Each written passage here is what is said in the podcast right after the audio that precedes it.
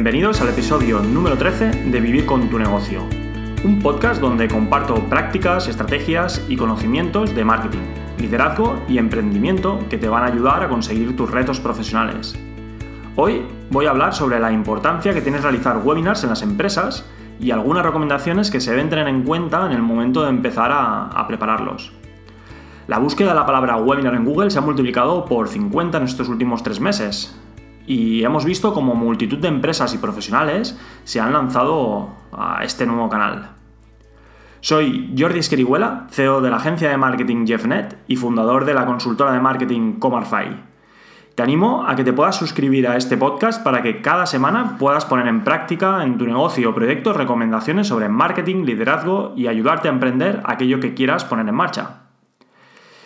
Empezamos hablando sobre el tema de hoy, eh, algo muy importante y que hemos visto que en, las últimas semanas, los últimos meses eh, ha sido trending topic en todas partes. Estoy hablando sobre los webinars y sobre todo webinars enfocados a, empresas y a todo aquello que tenga que ver con, la temática profesional. ¿Por qué hacemos un webinar?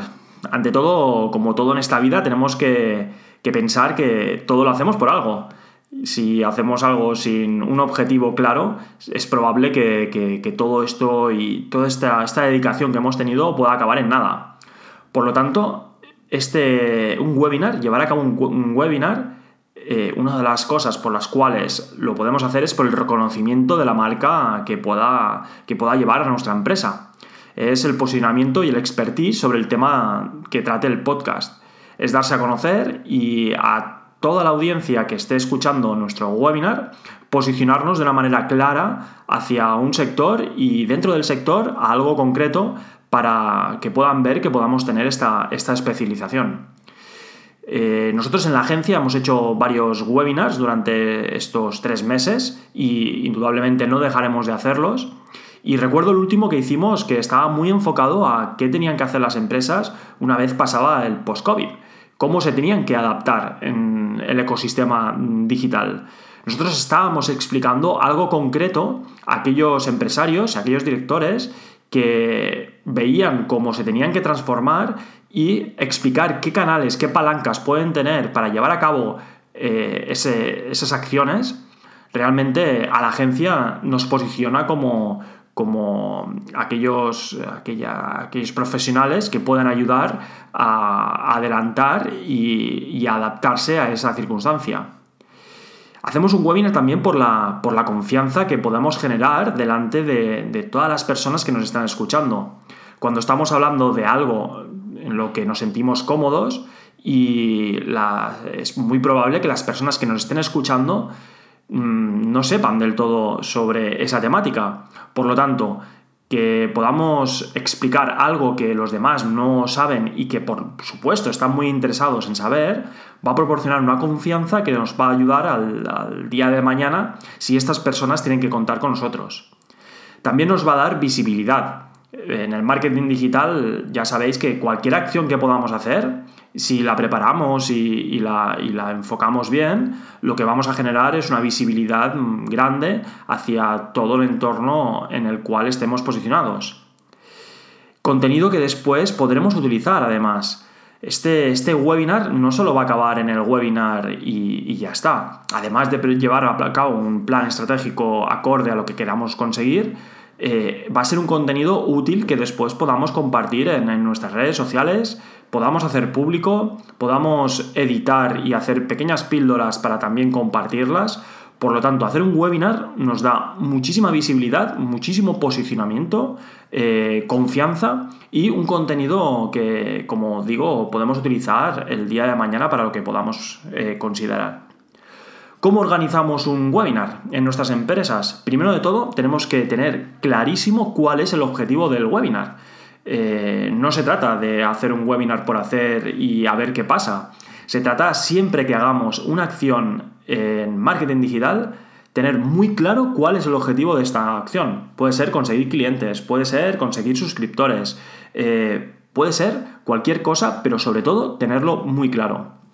La temática, mm, indudablemente, una vez sabemos el objetivo, el paso número dos es definir bien bien la temática, el título del webinar. El título del webinar es lo que seguramente va a haber eh, la audiencia o el usuario que queramos que se suscriba a este, a este webinar.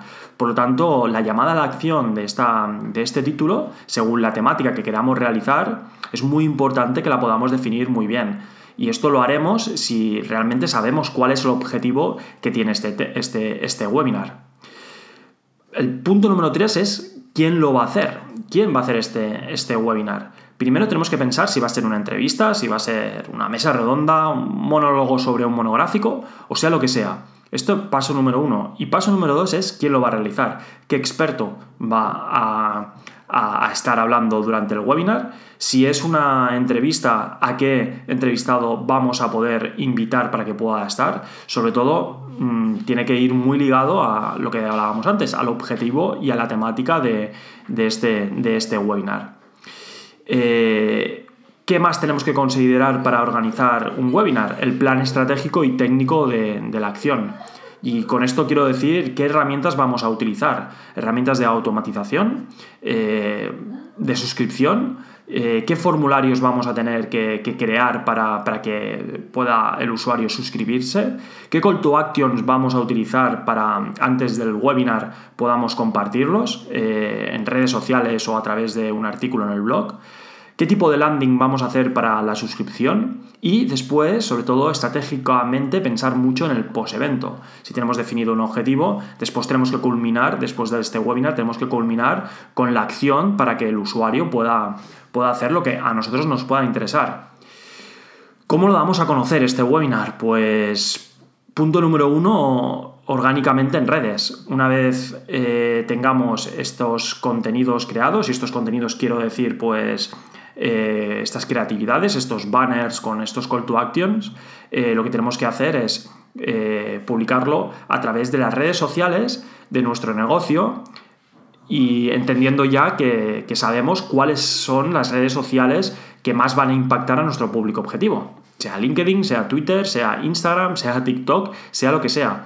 Pero realmente, orgánicamente, lo que tenemos que hacer es propagarlo a través de estas redes sociales y, como decía, a través de un banner eh, acompañado de una descripción de lo que será este webinar. También puede ser orgánicamente a través de una redacción de nuestro blog de, nuestra organización, donde explicamos que tal día, tal hora vamos a, a, realizar este webinar y donde podamos explicar un poco quién va a ser el invitado, sobre qué temas se van a tratar.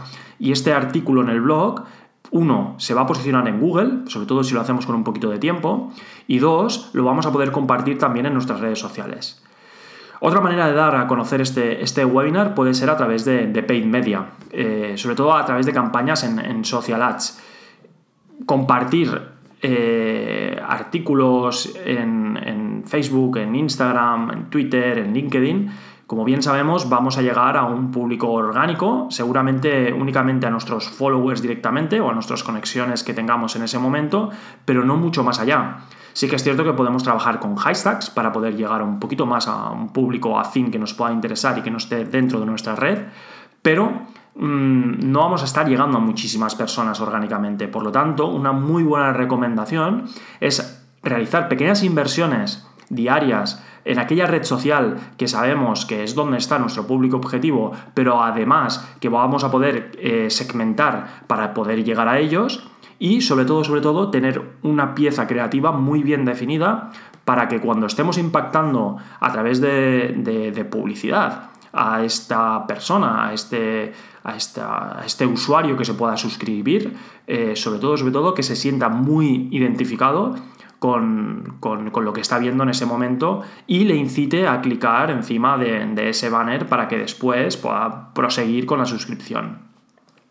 Otro punto muy importante para dar a conocer este webinar es a través de base de datos. Si ya dentro de la organización contamos con una base de datos que podamos tener bien segmentada o no, pero utilizarla para eh, realizar una newsletter o, una pequeña campaña de email marketing puede ser muy potente para darlo a conocer. Eh, para dar a ofrecer y sobre todo para tener esa, esa, base de datos pues un poco viva, que nos vean y que le podamos pues además ofrecer esta suscripción a priori gratuita de este webinar para, para que se puedan suscribir. Otro punto muy interesante puede ser también compartir eh, enlace de la landing page donde se puedan suscribir en este, en este webinar a través de grupos que podamos tener en Telegram o en WhatsApp. Todos hemos visto que WhatsApp Business ha ido evolucionando muchísimo, muchas empresas ya la utilizan, incluso hay profesionales que lo utilizan eh, personalmente eh, con esta aplicación, WhatsApp Business, y que les ayuda mucho a, ofrecer y hacer grupos seleccionados para ofrecer cosas que en ese momento le pueda interesar, como en este momento pueda, pueda ser pues, el compartir la landing page para la suscripción de, nuestra, de nuestro webinar. ¿En qué plataformas podemos hacer este, este webinar? Existen muchísimas, como ya todos habréis visto, eh, Adobe Connect, Google Meet, eh, Blue Jeans, Zoom, Demio, GoToWebinar. Yo recomiendo, sí que es cierto que, depende del sector, depende del negocio, depende del objetivo, pero si yo os tengo que recomendar alguna, alguna plataforma, sin duda va a ser YouTube Live. Sobre, todo por dos razones. Primera, cuando un usuario eh, lo estamos impactando para que se suscriban a un webinar y el usuario está viendo que, se pueda, que, este webinar se va a realizar a través de mm, Demio, Zoom o GoToWebinar, si no conocen realmente estas, estas herramientas, estas aplicaciones, eh, es probable que les pueda provocar un rechazo y esto pueda ser pues, una barrera para que no puedan continuar. En cambio, si lo hacemos a través de YouTube, es un canal que conoce todo el mundo y esta barrera la vamos a poder superar. Este es el punto número uno. Y el punto número dos es que este webinar, una vez lo estemos haciendo en directo a través de YouTube Live, eh, lo podemos hacer en público eh, o lo podemos hacer también en oculto. Y si lo hacemos en, oculto o en privado, el día de mañana lo que podemos hacer es ofrecerlo otra vez en público, o sea, abrirlo como público y que este contenido que está en YouTube pueda, no solo las visualizaciones hayan sido de las personas que hayan visto el webinar, sino también orgánicamente, en el momento de hacerlo público, tendremos muchas más visualizaciones de personas que están buscando esta temática. Por lo tanto, vamos a poder llegar a muchísimas más personas. Eh, hacer un webinar a través de YouTube Live, eh, seguramente si no lo sabéis, si lo sabéis o no lo sabéis, vamos a, necesitar un decodificador y que es a, través de una herramienta dentro de, eh, dentro de Internet. Esta herramienta puede ser, y la que yo recomiendo es StreamYard, que es muy sencilla de utilizar, es una, una herramienta perfecta para la realización de este webinar en live y de una manera muy sencilla lo vamos a poder accionar todo. Bien, ¿cómo le damos seguimiento a este webinar? Si ha habido una, previa suscripción al webinar, y esto lo recomiendo al 100%, Después tenemos que pensar en automatizar el workflow con, herramientas como puede ser ActiveCampaign, HubSpot, existen varias herramientas. Quizás estas dos son las que nosotros dentro de la agencia más, más utilizamos. ¿Cómo lo hacemos esto?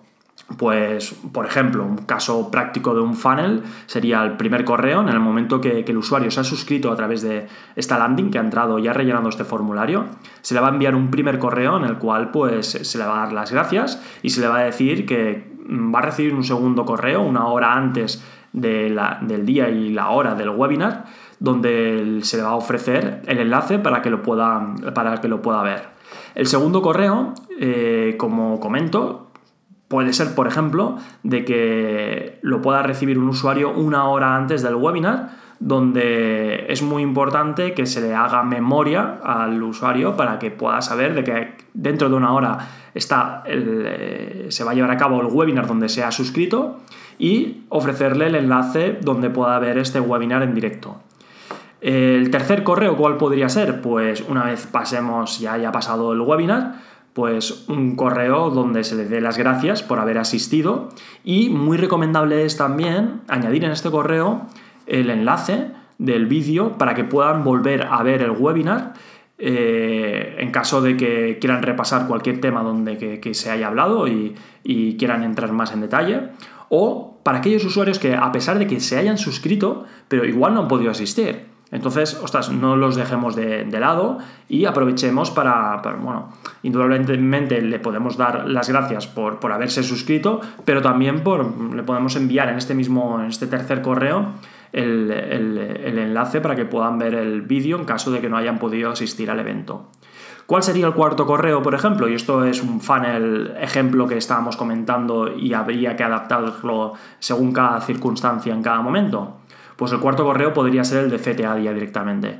Eh, un call to action directo diciendo, oye, muchísimas gracias, hace una semana estuviste presente en nuestro webinar, esperamos que lo hayas vuelto a repasar, eh, te invitamos, por ejemplo, a una auditoría sobre esto, esto, esto, esto ya depende de cada negocio, eh, o te invitamos a que podamos tener una llamada, o a una presentación del producto, o a una videoconferencia, sea lo que sea, pero en este cuarto correo tenemos que pensar que el usuario llegó a nuestra landing sin quizá conocernos, eh, nos estuvo viendo en un webinar, ya nos puso cara y este usuario ha ido madurando y en este cuarto correo ya podríamos ser capaces de enviarles un call to action, el usuario ya tiene esta, esta confianza, ya nos conoce y es muy probable que el ratio de cierre de este call to action sea bastante, un tanto por ciento bastante elevado.